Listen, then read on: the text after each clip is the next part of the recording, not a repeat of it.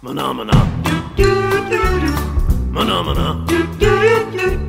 Maná, maná. Olá, meu nome é Hulk Janelli, sou professor universitário de design de produtos, sócio criativo da Atom Studios e bem-vindos a mais um podcast. Podcast e logo em breve também a gente sobe isso para o YouTube. A gente está aqui com um cara que fez eu rever os meus conceitos automotivos, numa época em que eu já estava meio que decepcionado, assim como muita, muita gente pode estar com algumas coisas de carro, questionando tal e fez eu ver o carro realmente como um meio de transporte, entendendo ele como transporte, como fazendo parte de uma cidade. Tem um outro olhar tanto para as pessoas que usam quanto para as cidades. É formado no Centro Universitário de Belas Artes em 2001. Tocou durante muito tempo o setor de inovação, idealizou lá no, no IED, onde eu tive maior contato com ele, o Transportation Design. Saiu dali, foi uma célula muito importante para o mercado nacional automotivo. Era um dos poucos lugares onde você entendia o que acontecia dentro desse mercado. Ele passava bastante informação sobre isso. Ele gerou muitas pessoas e até o Reisner, há um tempo atrás, aí, até comentou ele, o grande mestre dele, que é o, o, grande mestre também que eu considero um cara que eu tenho uma apreciação pelos valores que ele representa, que é o grande Fernando Morita. Hoje ele está trabalhando na Ford, graças a Deus para a Ford, como, como disse o Raiz e como eu digo também. Obrigado aí pela, pela possibilidade, obrigado pelo por receber o convite. É uma honra aqui estar tá recebendo um mestre desse do automotivo. Show, Eu acho que eu começo que nem o Reiser falou, né? No fim, é. esse é o bate-papo que a gente tinha lá na entrada do IED. Realmente é, eram os momentos bons e situações legais que o IED proporcionava, né? Conhecer gente, pessoas de várias áreas, vários níveis, né? Professor, diretor de empresas, alunos, pretendentes alunos, né? Acho que tudo isso que é. sempre foi o legal é. lá. E no fim, isso aqui é um fruto do, de, daquilo lá, né? Aliás, uma coisa que eu apreciava naquilo lá, tanto na sua postura, a abertura do IED era meu, como tinha aluno do, do Mackenzie, né? Da onde a gente tinha aluno ali? E a gente de tudo quanto é lugar, né? E quando rolava também o, o, lance do concurso da Vox, a gente também recebia o pessoal de fora, eles iam lá também. Mesmo que não fossem nossos alunos, o pessoal tava lá. De, também. É de gente que tava afim de fazer, né, cara? Zon, lembra? Puxou quinta, bastante gente. Sexta, o pessoal tava tudo lá desenhando. O Kleber lembrou disso. Falei, puta, é verdade. Que eu lembro que eu falava, bicho, eu subia pra ficar lá com vocês, que era o único lugar que eu conseguia focar pra fazer minhas coisas. Cara, eu descobri a sala, eu subia e falava, meu, eu vou sentar aqui pra ficar com os caras. Porque é que eu consigo focar, apesar de música, de trocar algumas ideias e tal eu focava. Nos outros lugares eu não conseguia focar. É, zoava muito com eles. Então ficando igual o Morita, né? Todos vocês já estão começando a vestir calça jeans, estão de preto, camisa preta. Aí uma vez o Raiz me chamou lá embaixo. Ô, Hulk, tem que falar um negócio sério pra você, cara. Pô, meu, para de zoar com esse negócio aí da camiseta. Eu falei, não, cara, mas é de boa, acho mó legal. Eu falei, não, meu, porque, assim, é, a gente segue mesmo o Morita, sabe? Ele, ele é uma referência pra gente. Então se vestir igual também é uma referência. Não zoa, não, porque meio chato. Falei, eu tava vestindo preto já. Comecei por aí porque eu acho legal. Você criou uma sala e criou um espírito que não era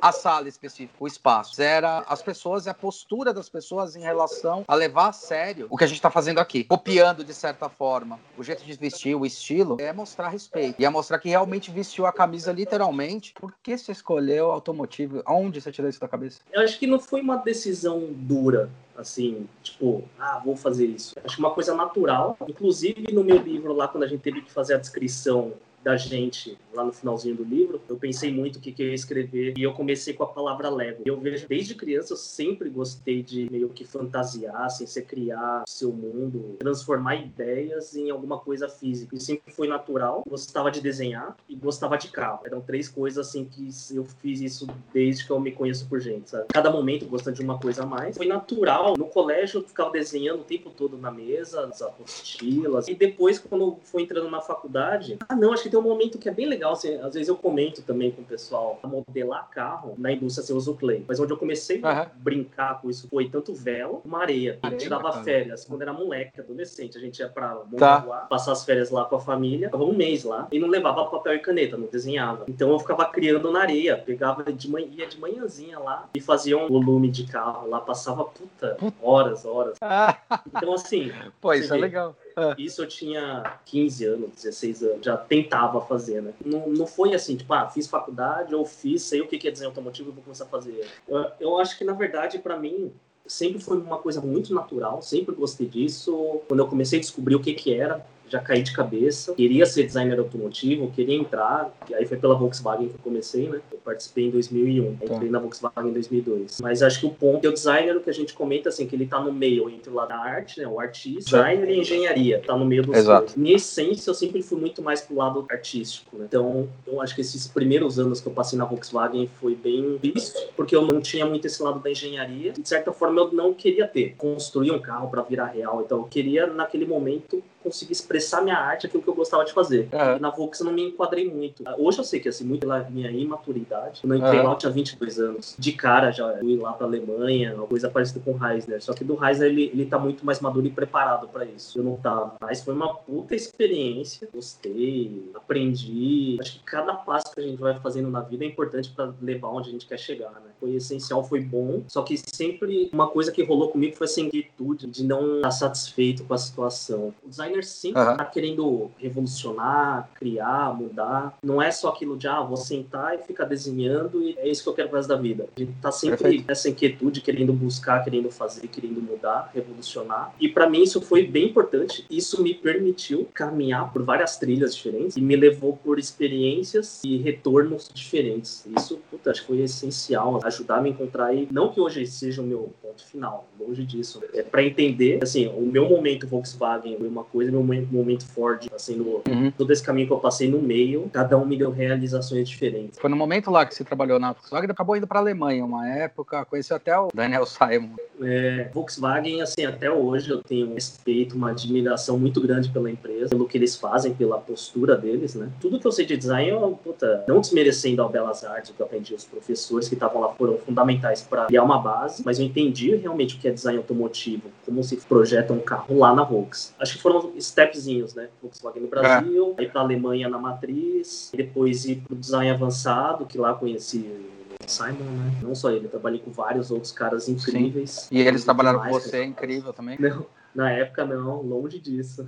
eu sei, eu sei, mas é caminho, né, né, Morita? É caminho, é, percurso. É. Você trilhou. Mas é interessante isso aí que você é. falou da, da faculdade. Quando você coloca, ah, não desmerecendo, eu não acho que desmerece. Eu acho que você colocou um, um, ponto de vista que eu acho importante. A faculdade, ela tem um seguinte paralelo. Hoje em dia, cada vez mais tem mais gente que trabalha na área dando aula. A faculdade, ela vai dando apontamento de várias áreas e vários setores que você pode escolher na sua jornada, na sua vida. Naqueles que você gostar mais, é ali esse ponto de partida inicial para dar aquele estupim para falar assim, puta, gostei tanto dessa área, agora é começar a ir a fundo dentro dela. Existe uma crítica pelo lado dos alunos. Ah, professor, mas a gente tem muito pouco módulo de 3D. Eu falei, vocês vão ter pouco módulo de 3D, pouco módulo de rino, pouco módulo de desenho, pouco módulo de tudo. Como, Só que vocês vão ter de tudo. Design tem dois pontos. Um é, você não precisa saber tudo, você precisa ter o telefone de quem sabe. Então, assim, você sabendo o que é, sabe para onde ir e com quem falar. E a segunda coisa é você entender, você gostou muito dessa área, é com você e ir aprofundando. Eu acho importante, dentro da sua própria fala, tem outras montadoras também fazem isso, mas a Volkswagen ela virou um padrão, né? Virou uma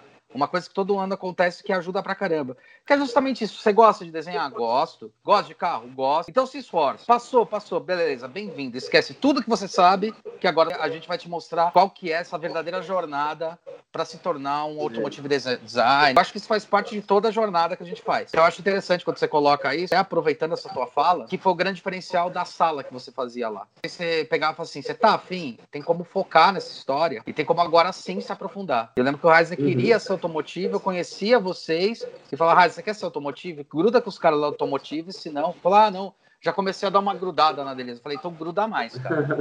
Você tem uma oportunidade dentro da universidade, como o Morita, que tá fazendo um trabalho foda, e é sério isso, que eu via o trabalho todo que você tava fazendo. Vamos se especializar nessa área, mas não é simplesmente especializar fazendo desenho, especializar entendendo o setor. É, acho que para mim, uma coisa que foi importantíssima, assim, na Volks, foi assim, primeiro, a bagagem que eu absorvi, o quanto eu aprendi, só que o que eu percebi, eu não queria ser designer automotivo naquele momento. Ah. Era uma coisa que eu gostava muito, sempre gostei de criar, sempre gostei de desenhar, de pensar design, sempre gostei de tudo isso. Só que aí eu percebi também que eu queria fazer muito mais do que isso. Eu acho que aí entra um pouco do, do quanto eu vivia. Meu pai é engenheiro, então tem esse ouvido dessa parte que ele tem de indústria. Ser um empregado tá dentro de uma indústria lá dentro. E minha mãe era o outro lado, assim, ela sempre foi, talvez esse lado perto do que você conheceu. Ela era professora também, ela era consultora de empresas e teve empresa. E, então, eu acho que isso também me sempre deu um, um, pouco também de vontade de fazer esse tipo de coisa que eu via, que era legal. Tanto que a Moritz nasceu enquanto eu tava na Volca. Eu tava ah, eu, eu, acho, eu ia até te perguntar se nasceu depois. Foi quando você tava na, então, na?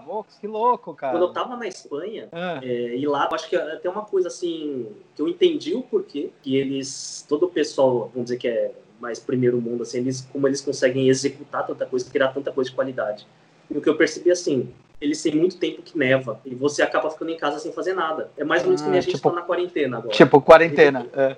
É, você tá em casa, você tem que fazer alguma coisa. Você acaba fazendo. Só que quando a sua vida é assim, você tem que fazer coisa produtiva, né? Você acaba fazendo mais. Fora da Voo, quando eu não tava lá desenhando os carros pra Volks, eu tava em casa, aí eu ficava pensando no que, que eu gostaria para mim realmente. E lá eu já comecei a pôr no papel isso que eu queria da Moritz, o que eu sonhava você... que poderia ser a Moritz. Quando você tava na Volks, você acabou indo pra Espanha para quê? Só pra entender. Então, essa... foi assim. Quando eu tava na Volks da Alemanha, eu já percebi que não era o que eu queria. Eu fiz um ano de estágio na Volks do Brasil, igual o Reisner fez, né? E que não quer dizer que é garantido que você vai ser contratado, correto? Cara, maior parte das vezes se não vai ser. Não é, você né? Só tem um ano é. estágio acabou. Eu tive Sempre. muita sorte, aquele negócio de você estar no lugar certo, na hora certa, preparado, né? Tava tendo uma apresentação, se não me engano, era do Fox. Aí o Veiga foi um cara fundamental na minha entrada nesse mercado. Ele pegou para nós três, que a gente tava fazendo estágio lá, que era o Gabriel, o Arnaldo e eu. Ele preparou, fez um showzinho lá, deixou todo o nosso trabalho de estágio exposto. E o Veiga tava lá junto com o Hartmut Barcos, chefe do grupo todo, Peter Shaya e o Varcos Volkswagen. Eles uhum. viram, tiveram a apresentação lá do Veiga normal, e depois ele falou assim: Ó, oh, vem aqui no cantinho que eu quero apresentar o trabalho dos estagiários, nossa, desse ano. E a gente apresentou para eles, mostrou, incrível, a gente tremeu na base pra caramba. E aí nisso, quando passou da salinha,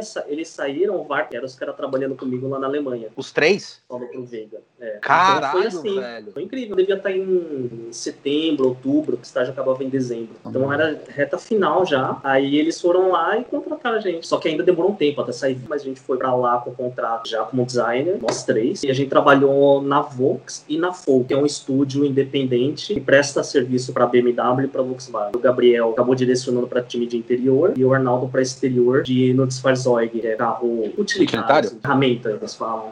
Touareg, Touran, caminhões, Amarok. Hum. Não que a gente fazia os outros. A principal função era trabalhar nesses carros. E foi legal, porque quando rolou da, da Touareg Facelift, eu e o Arnaldo pegou, entrou, já estava no meio do desenvolvimento fase criativa, placou, tem uma meu e dele. Aí no final, assim, tava fazendo os modelos lá em Clay, era meu e dele. Bem legal. E saiu pro mercado depois? Cara, eu acho que foi do Arnaldo. Aí que tá, eu não acompanhei, né? Eu fiquei só um tempo essa fase criativa e tal, fazendo Clay. E depois nisso eu já percebi que não era o que eu queria. Então, como eu sabia que ia acabar o nosso contrato, eu não quero continuar. Eu vou começar a preparar meu portfólio e mandei pro pessoal de estúdio avançado aqui na Espanha, da própria Volkswagen. Só que aí o legal, assim, que avançado trabalha com todas as marcas do grupo. É, ah. Só não trabalhava com Lamborghini nem Ducati. Ficava lá perto de Barcelona. Eu já tinha visto fotos do estúdio, conheci, eu já tinha visto o modelo dos caras de outros projetos. Falei, puta, é onde eu quero trabalhar. O chefe na época era o Arjen Scheidt, ele virou chefe da Bugatti, né? Também incrível, aprendi demais com ele. Foi uma época muito boa. O estúdio era pertinho do mar, da praia, morava pertinho da praia, era legal, gostava bastante. Só que aí não deu seis meses, o estúdio, eles iam mudar, foram pra Potsdam, na parte de fora, é bem legal, assim, porque é de frente pra um lago,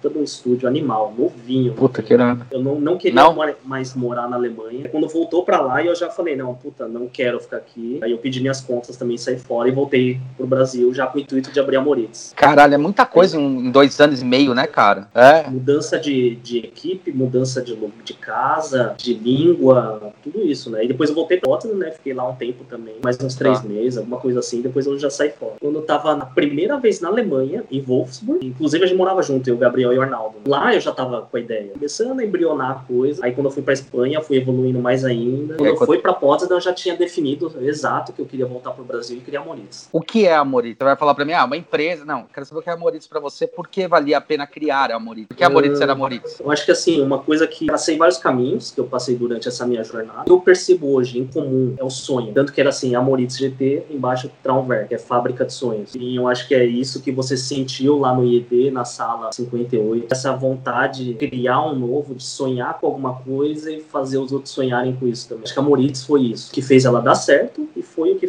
ela dar errado. Tem os times, né? não adianta. Não dá, não dá para dizer dar errado, né? Eu gosto de dizer deu certo. É, igual casamento, né? Empresa sempre tem aquele lado, empresa não é uma empresa se ela não der lucro. Eu acho que aí foi o ponto que me fez quebrar. Sonho, uma coisa muito vaga, muito etérea, assim, diferente do lado do dinheiro. Por uhum. isso que eu já tinha comentado antes esse lado, você no meio como designer, o lado artista e o lado engenheiro. Eu entendi muito para esse outro lado do artista. Quem fazia todo o equilíbrio disso e acho que foi essencial foram os dois engenheiros que trabalhavam junto comigo lá, que era o Alexandre Irata e o Clóvis. Para Moritz durar tanto tempo que durou, uns 10 anos. Quando você fala fabricações, que sonhos? Pois é, de certa forma, por isso que eu acabei fechando. Talvez eu não tivesse isso tão claro. Uma ah. visão de designer, estudante utópico, que você quer fazer tudo, só que você não tem claro. Para uma empresa funcionar, dar lucro, existir, ela tem que ter claro qual que é o produto uhum. dela, o que, que ela vai entregar de valor e como que as pessoas vão comprar aquilo. O Simon Sinek, o Golden Cycle lá. Então, eu não tinha claro. Durante esse tempo eu tentei várias coisas. Quando poderia começar a virar um produto bom para ganhar dinheiro, eu acabava mudando, seguindo outro caminho. No momento que eu encontrei claro o que, que eu precisava fazer para dar dinheiro, e tinha acabado tudo meu fôlego e eu abri mão, que seria hum. a customização. Foi hum. o último produto que a gente fez na Moritz. Se continuasse naquele lá, funcionava. Que foi o Golber hum. S. A gente pegou um golzinho primeira geração, customizou, levou no, no evento lá do Bubblegum Traffic. Só que aí, puta, eu já tava atolado, fudido de grana e quebrei. Aí que eu realmente comecei a aprender. Com certeza você sabe disso, assim, a gente não aprende isso na faculdade. É, como gerir uma empresa, como criar não. um produto, como vender alguma coisa, a gente não aprende isso. Por isso que, apesar de todo o custo, de tudo, dei de cabeçada, por outro lado eu aprendi. Eu sou o que sou, fiz o que fiz, graças a esses tombos que eu levei, é essencial. Mudou o seu olhar, ampliou a sua eu visão. Eu acho até né? importante você falar isso aí, que mostra, claro, como que é a visão de uma empresa no Brasil e nos Estados Unidos, por exemplo. Lá, hum. o pessoal dá muito valor para quem teve, sei lá, três empresas e quebrou três. Mostra que na quarta ele vai estar tá muito preparado para isso. Quebrou uma vez, todo mundo taxa o cara como fracassado, né? Exatamente. Quebrou duas vezes, puta, que idiota, que burro. É, eu, eu vi duas, dois causos, né? Dois, duas coisas que eu não lembro de onde foi. Uma eu achei muito legal, que era isso. O cara perguntava numa dessas entrevistas, coisa americana, coisa dessas empresas mais internacionais. Eu perguntava quantas vezes você tinha quebrado. Eu falava, beleza, então agora eu acho que você tá pronto para assumir buchas. E uma outra, o cara falava assim: eu não quero saber o que você é bom, eu quero saber o que você não é bom, que você não vai me entregar numa entrevista. Beleza, então daí eu sei como eu posso trabalhar com vocês. É só ver, né? A quantidade de empresários que você vê que quebrou pra caramba, ele não tá quebrando, ele tá entendendo como é que o mercado ele se movimenta para poder se movimentar junto. Não precisa ir longe, o próprio Steve Jobs é um exemplo, né? Quebra, levanta, entende, é. faz, você faz, tenta, faz anexo. Você falou, é muito faz importante, parte, porque né? no Brasil você acaba saindo como sendo um fracassado e não um vitorioso, e não uma pessoa que realmente agora pode realmente saber como manobrar. Só que por outro lado, essa nossa realidade do dia a dia que massacra a gente. Acho que essa jornada da Moritz, tudo isso aí, aprendi demais, foi bom. E a gente construiu coisas ah, um ponto que eu esqueci de falar é o Doni Rossetti. Um dos pontos que me fez querer ter Amoritos. Na Volks eu percebi que você fazer um carro demora um projeto uma média de uns 5 anos. Na minha ingenuidade, eu achei que daria para fazer isso fora. E foi daí que surgiu a Moritz, do ito inicial de fazer carro. Aí surgiu o LSPS e depois o Doni Rossetti. Né? Então, dois protótipos que a gente fez lá. O Doni Rossetti foi aquele que quase foi pro Gran Turismo, foi isso? É. essa foi uma das histórias assim que foi gratificante desse projeto. Cada história assim de momentos que a gente tava lá isolado no Imirim, na zona norte de São Paulo, uma oficina garagem pequena. Um deles foi isso aí. Cara, eu não sou cara de videogame, tá? Mas quem mandou Sim. o e-mail foi Electronic Arts. Não, Electronic Arts é, é Need for Speed. Okay. É Need for Speed. Então é Need for Speed. Tanto que quando eu vi, eu falei, porra, mas como assim, cara? E eu levei pro cara, puta, a gente da Moriz, a gente ficou entusiasmado, achou incrível e tal, poder jogar com o carro. Aí só que entrou num ponto a gente fez o processo inteiro do carro, construir o carro manualmente. Então a gente não tinha uma matemática do carro. E teria que fazer. Hum. teria que saber como que é a dinâmica do carro para conseguir fazer por no jogo. É, não tinha comentado. Então aí mesmo. teve dois pontos. Primeiro a gente precisava de grana para conseguir fazer isso. Uhum, uhum. E outra tinha o risco, como que ia ficar isso. Até aí a gente só tinha o carro físico. Quem tivesse com um protótipo físico tava com tudo, né? E no fim era dele, óbvio, finalizado da nossa parte. Né? E depois entraria em outra fase que era a construção do protótipo em diante. Pode andar nele, fazer, testar e tal, só que não é um carro que você vai pôr na pista andar 300 por hora. Aquilo é o primeiro. Aí de lá teria todo o outro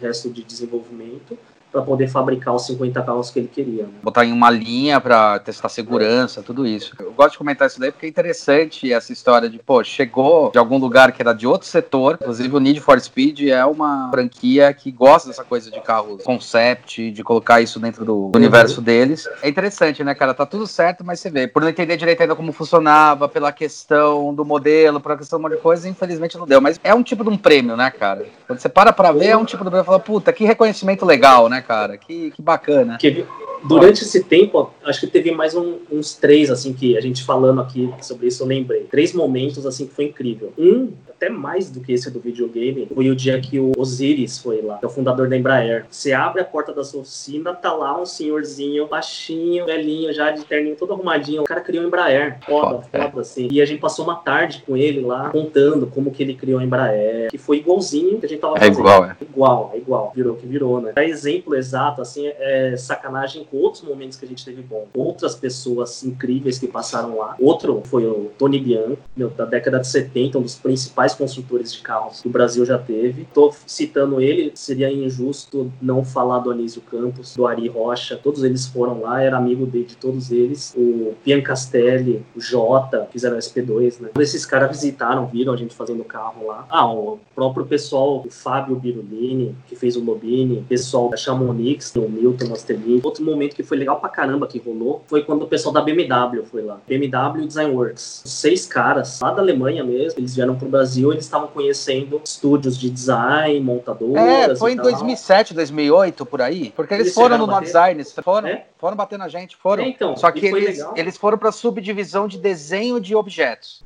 É, porque a Design Works tem a parte de produto, né? Isso, que eu acho que fica na Califórnia, não era na Alemanha, era nos Estados Unidos. Eu queria criar caneta, era pra questão de objeto mesmo. E foi legal porque, assim, um dos caras que estavam lá, a gente trabalhou junto na Espanha, na Volks. O Porta eu olho assim e falo, meu, a gente se conhece e tal, né? Foi, foi bem legal. O legal foi a quantidade de coisas que passou, e o que a Moritz te deu como bagagem também. Não só para empresário, mas como um profissional do setor, né? Rolou muito reconhecimento, assim, sabe? Eu acho que mais fora do Brasil do que no Brasil. Sim. tem aquela coisa de, ah, é feito aqui, é ruim, é porcaria. Pô, os caras são do Brasil, estão usando o motor do Viper, que é americano, então é uma merda. Coisa do tipo, assim. Mas e é engraçado porque carro geralmente é assim em qualquer lugar do mundo, né? Quando a gente fala sobre produto, eu sei que esse celular, um, um iPhone, a grande maioria dos componentes internos, eles são de outras fábricas que têm especialidade em montagem disso. Uma vez eu desmontando um iMac, o monitor era da Philips, que hoje foi comprada pela Samsung. Só existem três empresas no mundo que fazem monitor. É a OAC, a Samsung e eu acho que é a LG. Ou seja, qualquer iPad, computador, Uhum. a tela é de uma dessas três empresas, porque é muito caro produzir. O carro tem o quê? 5 mil peças? 2 mil peças? Quantas dessas mais, né? peças realmente a empresa, por exemplo, uma Volkswagen, uma Ford, ela desenha do zero? O resto é, tudo embarcado, né? É uma montagem, por isso que Cara, é montadora. né? Ainda mais quando você fala de uma empresa pequena. Então, um exemplo da Pagani, que é uma empresa pequena, de um argentino na Itália, usa motor da Mercedes, da MG. Todo mundo acha a Pagani incrível, né? Admira. Mas brasileiro tem essa mania, né? De falar assim, ah, não, se, se você é uma empresa brasileira fazendo carro, tá usando motor americano, não é legal.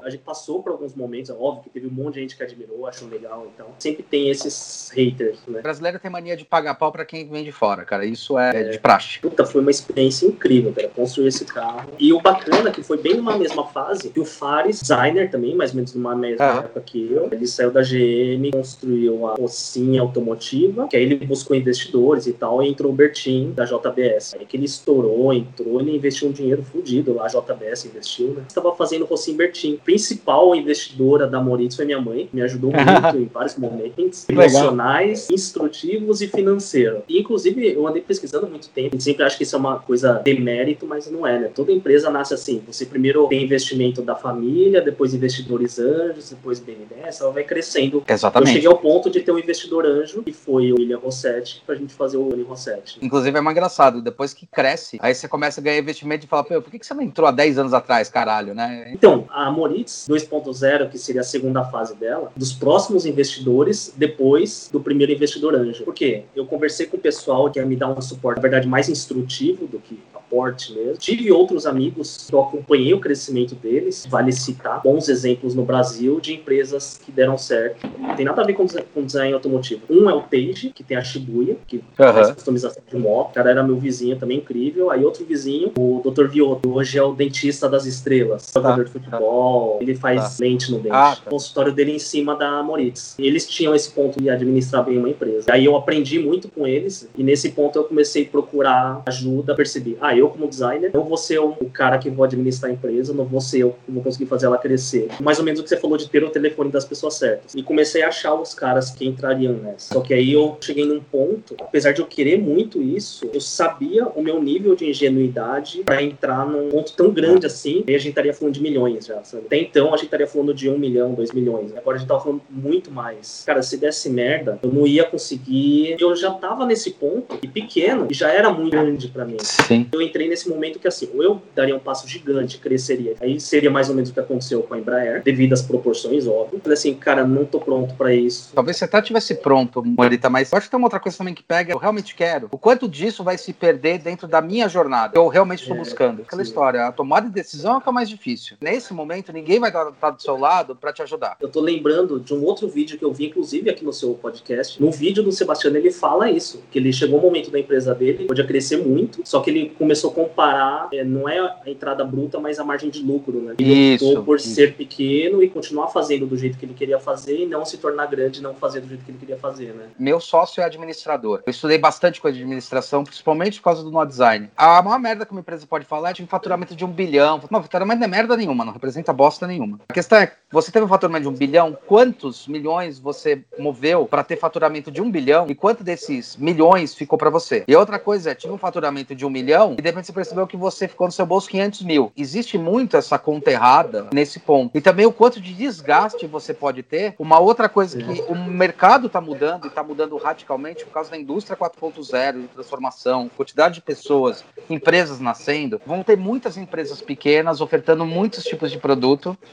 E a tendência de ter empresas muito grandes vai ser cada vez menor, porque você aumentou o nicho de possibilidade de consumo diferente. Chego muito para cliente e falo, cara, que tamanho você quer ter? Você quer ser muito grande, mas você vai abrir mão de umas coisas. Nesse ponto de vista, quando eu olho o que você diz para mim, aí eu bato palma para tua postura. Cara, eu não sei se esse tamanho todo vai fazer com que eu continue fazendo aquilo que eu acredito, dentro da profissão. Uhum. Faz muito sentido toda essa jornada que foi quando eu conheci você oficialmente. Foi quando você sentou e falou assim: Isso que eu estou fazendo hoje. Na época, dentro do IED, porque o IED tinha dado essa abertura, mas você ia fazer em qualquer outro uhum. lugar, eu sei disso. Você teve a possibilidade de realmente continuar seguindo esse sonho da Moritz, essa fábrica de sonhos.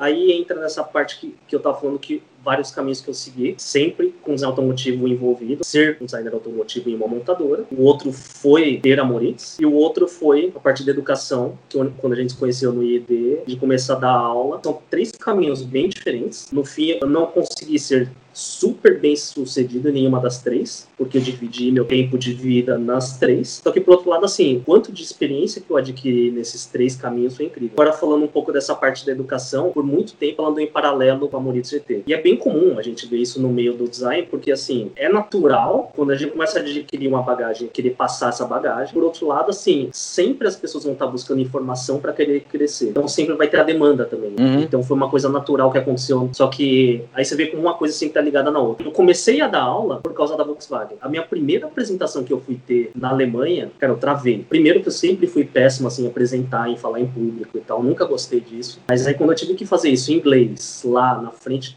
todos os caras você já admirava, você achava incrível, esperando você falar o que, que você desenhou, eu não consegui. Pra mim aquilo foi frustrante. Eu falei, cara, não posso ser assim, eu tenho que aprender, eu tenho que conseguir fazer isso. Aí quando eu voltei pro Brasil, cara, eu vou começar a dar palestra, vou ser obrigado a ir lá na frente, 20 pessoas, 50 pessoas, 100, 200, e falar. E a gente falar do nosso caminho é o mais fácil que tem, né? Falar com convicção, porque a gente sabe do que tá falando, então não é tão difícil. Fui dar palestra lá, também várias faculdades do Brasil aí. E eu fui pegando gosto por aquilo e fui vendo assim o quanto você passar informação é importante, até mais do que só executar, criar um carro, criar alguma coisa customizada. Sai isso, você também você está criando, ajudando, Sim. você está criando um novo caminho, né? Que eu falei da inquietude do designer, né? Cara, o que, que eu tô fazendo de bom pro mundo só desenhando um produto bonito? Incomodava isso, sabe? Ter uma sensação que eu tô contribuindo pra sociedade, assim, pras pessoas, né? É legal você comentar isso, porque daí eu vou fazer uma provocação. Mas carro uhum. não é só um objeto bonito que todo mundo deseja? É uma pergunta complexa de se responder. Eu imagino, você imaginar o que eu ia responder, porque a gente conviveu durante aquele projeto da Fiat, né? A uhum. gente discutiu esses assuntos. Na verdade, eu não teria uma opinião formada de como responder isso de imediato, porque eu acredito muito, nada tem uma resposta certa e vai funcionar para sempre. E a gente também, tudo que a gente acredita que é certo hoje, amanhã tá errado. Então, a minha visão, várias vezes, se não sempre, eu tive errado. Eu tinha total ah, é? convicção no passado que eu acreditava que estava certo. Depois você vê que não é bem assim. E eu gosto disso, saber que eu tô evoluindo. Eu lá atrás era pior do que eu sou hoje. Então eu tô melhorando, Sim. consequentemente, dando respostas melhores. Você falou que eu aprendi duas coisas com vocês que foram, uhum. assim, mudaram meu mindset totalmente. Começar a desenhar com highlight, não com linha. E uma outra coisa, conseguir enxergar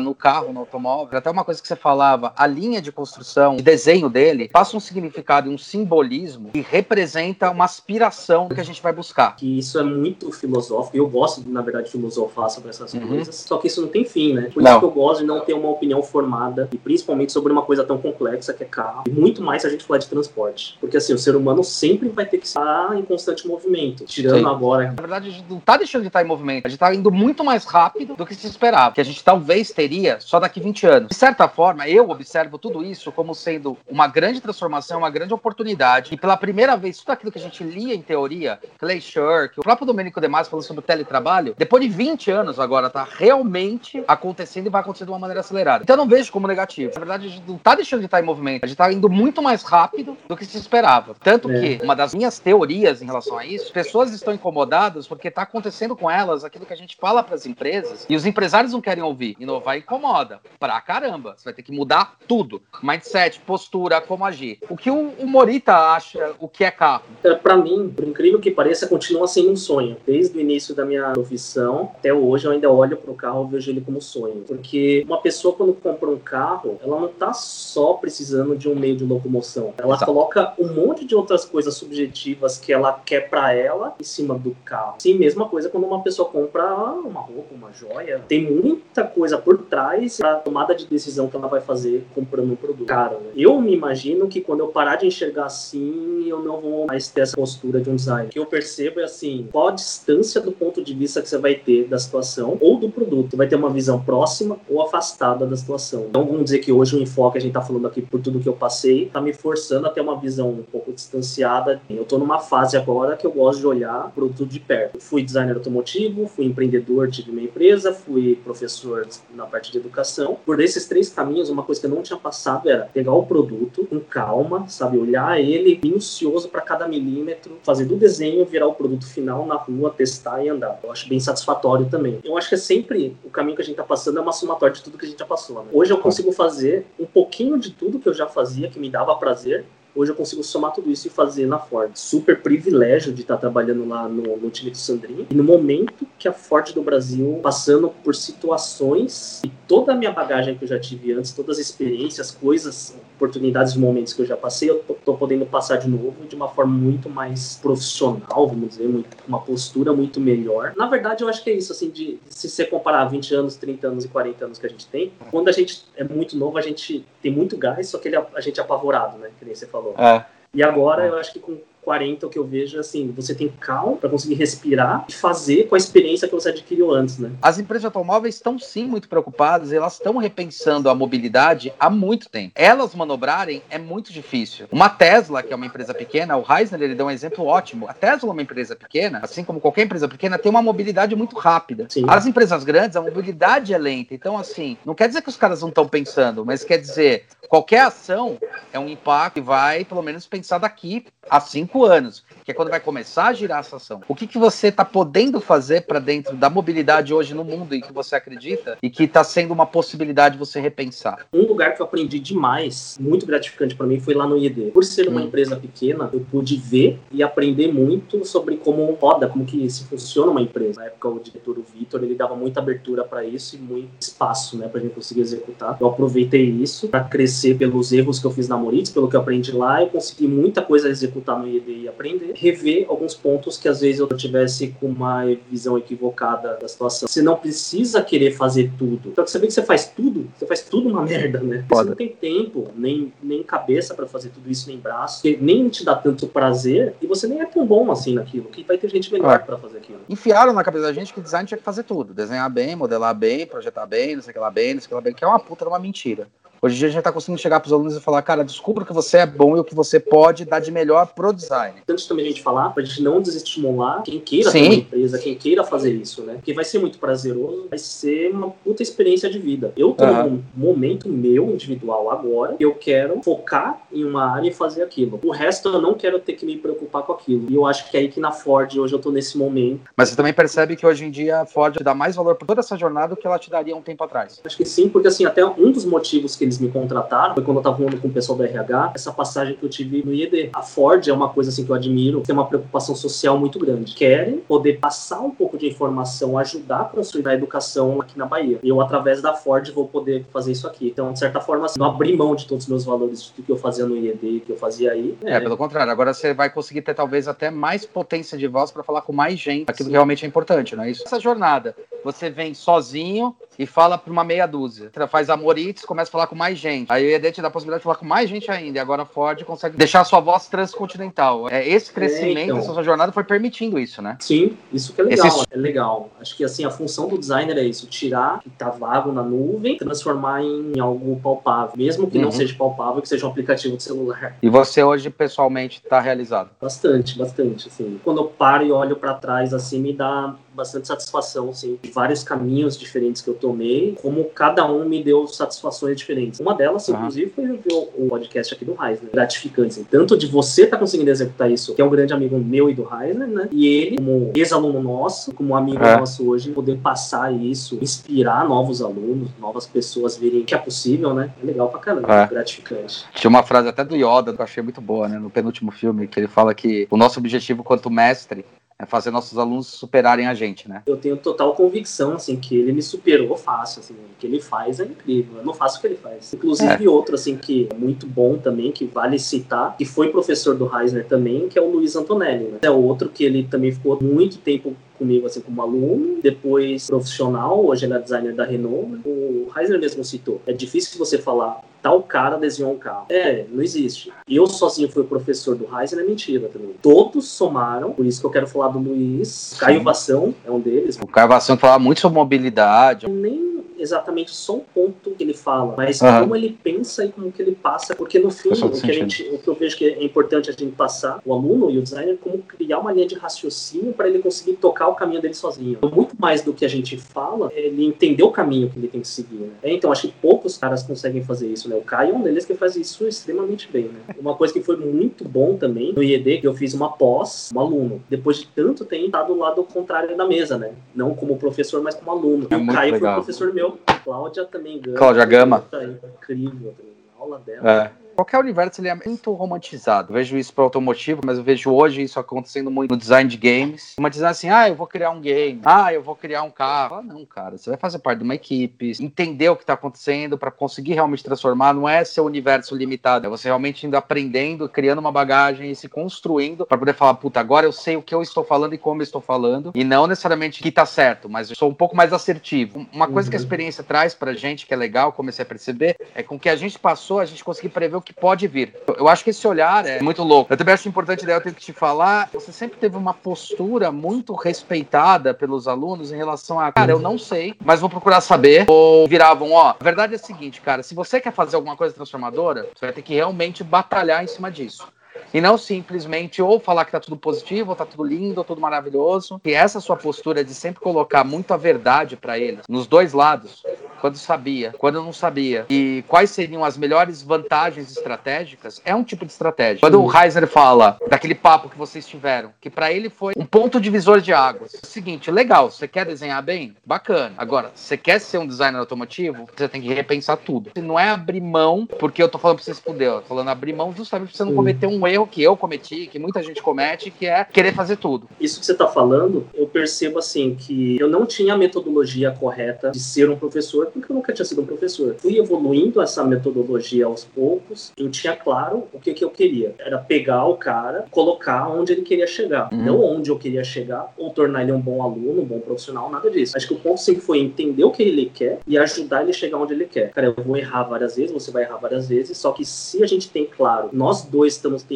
chegar no mesmo lugar, eu vai fazer tudo para chegar lá. Então não é o que eu falei, como que eu fiz, se eu fiz a apostila certa, se eu apresentei o slide certo, ou errado, mas eu acho que ter claro isso, né? No começo era uma coisa difícil, acho que todo professor passa por isso, que a gente tenta dar a mão para todos os alunos e levar todo mundo para que todo mundo alcance esse objetivo. É. que não por aí, né? Porque tem aluno, muitas vezes, que se não tem claro o que você quer, muitas vezes você não é obrigado a ter também. Não é todo mundo que é assim, sangue no olho. Uhum. Só que eu tentava que todo mundo fosse. E, puta, acho que aí foi o grande erro, assim, aprendizado foi o ponto de conseguir fazer a diferença como professor, sabe? Entregar para eles o que eles precisavam. Né? Uma coisa que eu percebi, se 90% dos alunos eles querem entrar como designer numa montadora, isso era a grande maioria. Vários outros que tinham outros objetivos. Então aí o que eu percebi é o que, que a gente precisava fazer para isso acontecer. É ter um caminho bom, que ele precisa aprender tudo que ele precisa aprender, a bagagem, para conseguir entrar. E o outro ponto era entrar onde? Outro ponto alto que a gente tinha no IED era conseguir juntar a parte da academia com a parte da indústria, né?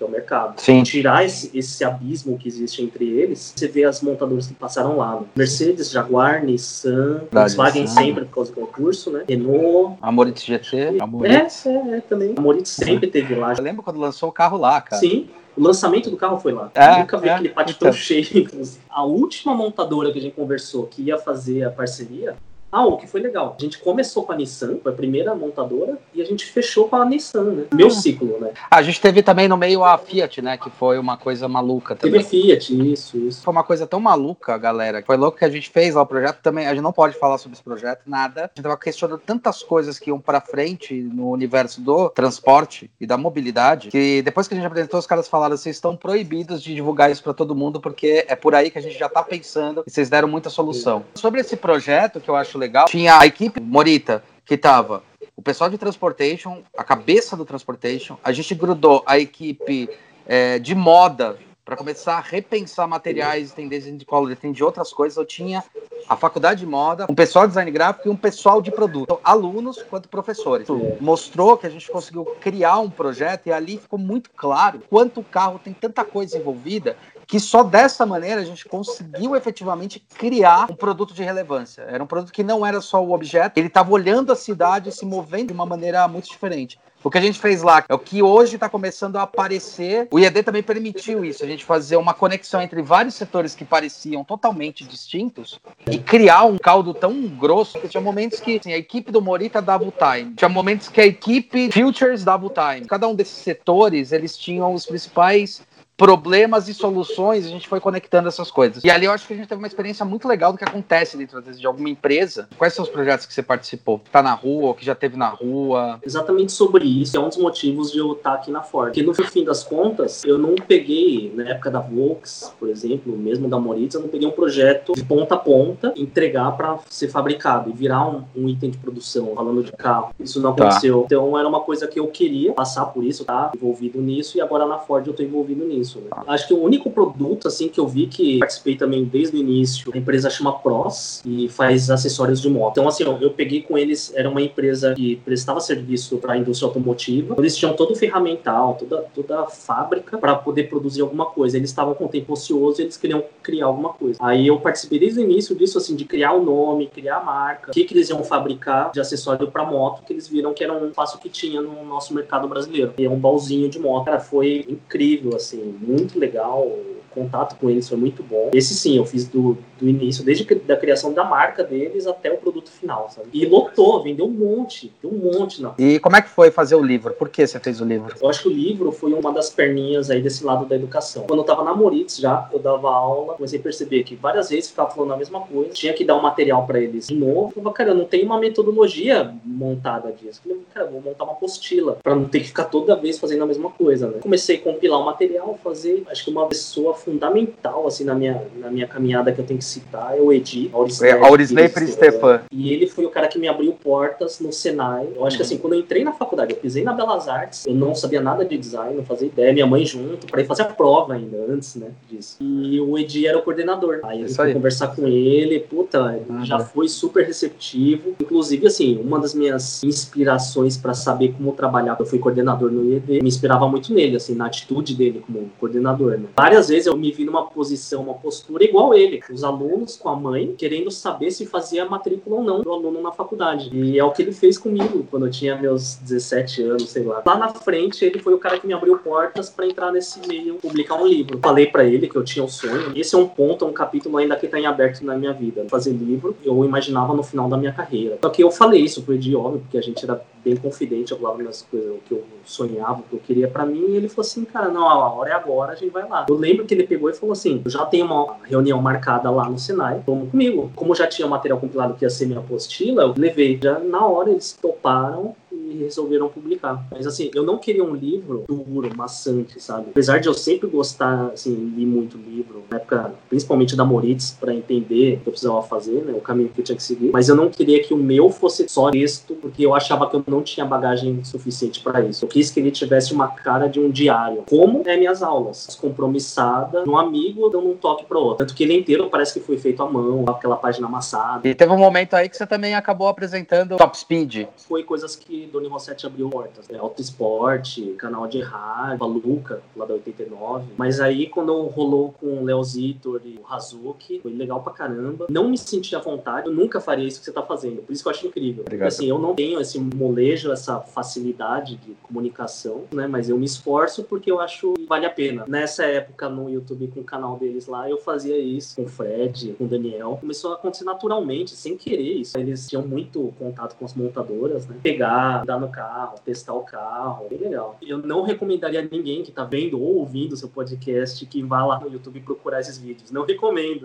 Porque assim, do Leozito e do Razul, que são top, é legal o trabalho que eles fazem. Tô falando da minha parte quando eu trabalhei com eles. Mas foi importante para mim, sabe? Perder a vergonha de ir lá, falar, de saber o que falar. O que é difícil, assim, o que é relevante falar para alguém sobre design? É o que a gente tava conversando antes. É um mundinho tão pequeno, tão fechado. Isso. Né? E muitas vezes eu ficava nesse embaixo. A gente não tem um domínio, ainda mais falando de YouTube, quem vai estar tá lá acessando, quem ele quer ouvir, o que ele quer ver. Isso é complicado. Né? É, eu acho que às vezes a gente comete um erro. Uma coisa que eu aprendi dando aula pro primeiro ano de faculdade, quantas coisas a gente deixou de falar que são óbvias, porque pra gente já é tão natural. Então, às vezes, eu acho que a gente distancia muito a linguagem. Ela fica muito específica, poucas pessoas vão conseguir ter o nível de linguagem e não o nível de desconhecimento. Às vezes o cara tem conhecimento, só não tem a linguagem. Que é isso que a gente tenta fazer um pouco no YouTube. Cara, eu vou te explicar da maneira simples o que, que é. Eu passei por esse momento que nem você, só que eu demorei um pouco mais. Eu só percebi anos depois. Eu falava coisas muitas vezes focado demais, eu já ia direto aprofundado, deduzindo que o cara já sabia algumas coisas, só que ele não sabia. Você acaba atropelando aquilo lá e não é bom, né? É o que aconteceu com você. Você não sabia o que era shape, o que era carro. Você falava, quero desenhar. Você já sabia que tinha color train, interior, exterior e tudo que tem envolvido? Não, cara. E é a linguagem básica. É. Os alunos eu falo, não, isso aí que você tá fazendo é color train. Você sabe, professor? Tipo, é óbvio. Tá falando caras que gostam do automotivo. E tem você uhum. como referência, por exemplo. Você vê referência pelo que você diz e pelo que você fala, pelas atitudes. Como a gente estuda, eu, você, a área, sabe que design tá em tudo e agora não é uma questão de utopia. Ele tá. Uhum. Tanto que uma das coisas que eu mais gosto de estudar é entender o não dito de cada objeto. Tipo, um objeto, ele é um objeto não porque eu quero que ele seja, é porque ele faz sentido ser daquele jeito por causa do jeito que as pessoas usam. Esse é meu trabalho. Entender uhum. o não dito. Eu queria agradecer sua disponibilidade, queria te parabenizar, porque acho que as conquistas, tanto Eisner e vários outros alunos que passaram, Tarcísio, Kleber, e isso é uma coisa que eu tenho que parabenizar você. Pode falar o que você quiser, que você tem vergonha, mas é impressionante como você consegue unir equipe, fazer as pessoas trabalharem com pouca fala, com mais ação, porque é o seu perfil, mas é impressionante como todos trabalhavam para o bem comum. Isso não é fácil. Aí a gente chama de gestão de pessoas. Você tem uma habilidade incrível para gestão de pessoas. E não é falar, fazer. É foda pra caralho. Fazer a galera trabalhar uhum. junto, inspirada. Concordo com a Eisner, sorte da Ford, porque você tá num momento muito bom pra Ford. A Ford hoje tem um profissional